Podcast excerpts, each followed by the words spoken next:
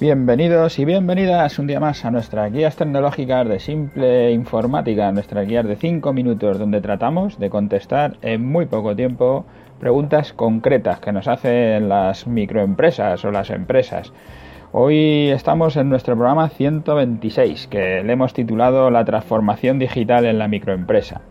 Ya sabéis que si queréis dejarnos pues cualquier consulta, cualquier cosa que queréis que os resolvamos, pues nada, tenéis que ir a nuestra página web, a simpleinformática.es, y allí tenéis nuestro formulario de contacto. Y si os interesa ir escuchando todas nuestras noticias, podéis suscribiros tanto en iVoox como en iTunes, y si allí nos dejáis vuestras valoraciones, vuestros me gustas, pues nos viene muy bien. Estamos desde el programa 118 con este ciclo de las asignaturas pendientes en, las microempresas, donde hablábamos que era una microempresa, donde qué cosas nos parece que hay que resolver. Y estamos tratando de que se nos encienda a los gerentes de las empresas o a los autónomos, a las startups, a startup, que dicen los ingleses, ¿no? A los emprendedores, a los pequeños comerciantes, etcétera, que se nos encienda ahí una lucecita.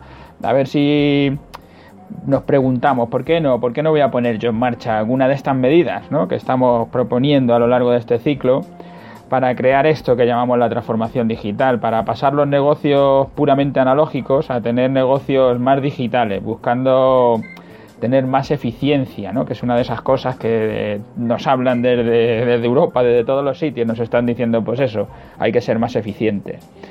¿Qué es lo que intentamos? Pues intentamos que cada uno mire su negocio, cada uno mire lo que hace, los procesos, las rutinas diarias y buscamos simplificar y mejorar la eficiencia de esos procesos para ser eficaces y eficientes, las dos cosas. Yo creo que alguna vez hemos hablado de esto, ya lo he contado, pero bueno, voy a, lo vuelvo a contar porque es, es un clásico, es una cosa que siempre hablamos de ello.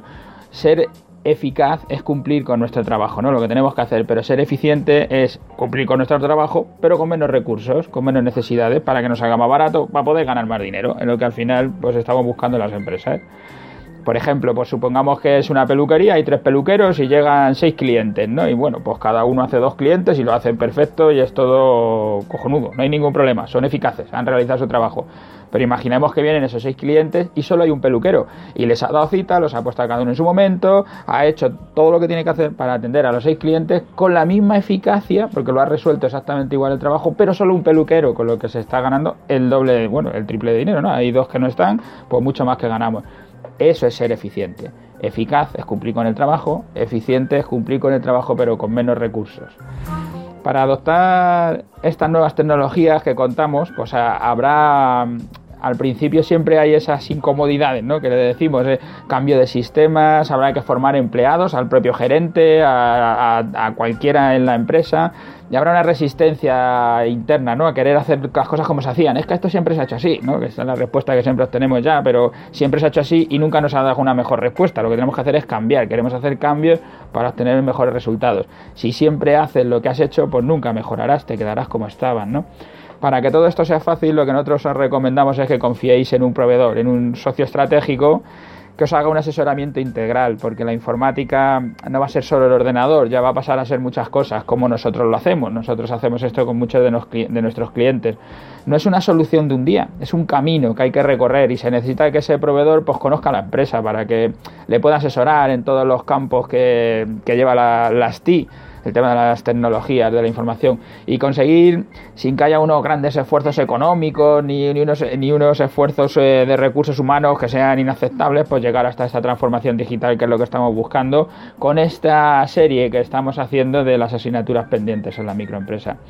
Esto nos permitirá pues, ser más competitivos, más eficaces, más, más eficientes y en un mercado que es ahora súper cambiante y cada vez más digital ya no es un... no sé si hacerlo o no hacerlo, es una necesidad. No vale con decir mi negocio no está en internet y yo lo que vendo es analógico. Si alguno tiene la idea de hacer lo mismo en digital y funciona, pues entonces es cuando verás que tienes un problema. Yo recuerdo a uno de los, pues muchos clientes nos pasa, ¿eh? pero recuerdo con uno que le tengo muy reciente que hacía una guía en papel sobre establecimientos. Eh, bueno, no, voy a dar muchos detalles para que no se sepa, y él le iba muy bien con su libro y vendía su libro y la publicidad y vivía perfecto, pero le dijimos deberías de sacarlo como una guía en internet, como una guía digital, y nos dijo ya, pero sería mi propia competencia, dejaría de vender el libro, no tendría la publicidad, sería mi ruina. Claro, él no lo hizo, pero lo hizo otro. Puso una web en marcha haciendo lo mismo que él hacía en papel, lo hacía en digital. ¿Qué es lo que pasa? Que la gente prefiere consultar a través de internet. ¿Y qué es lo que ha pasado? Pues que ha cerrado.